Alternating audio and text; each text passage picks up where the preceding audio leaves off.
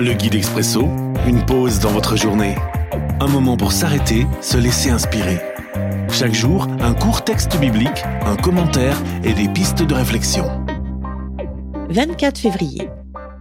Aujourd'hui, dans Lévitique chapitre 16, le verset 16.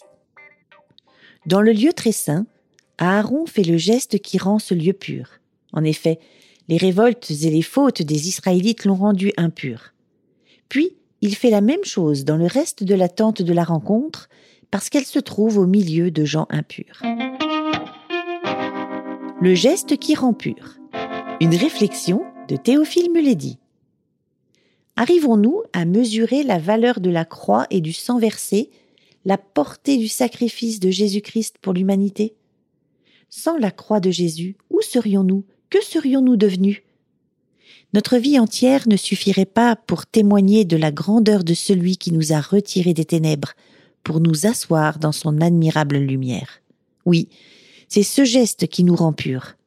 Oui, c'est ce geste salvateur qu'a accompli Jésus-Christ à la croix pour le salut de quiconque croit. Prière. Seigneur Jésus-Christ, merci pour la croix. Merci de t'être livré pour moi et de me sauver. L'Expresso, un guide biblique accessible partout et en tout temps.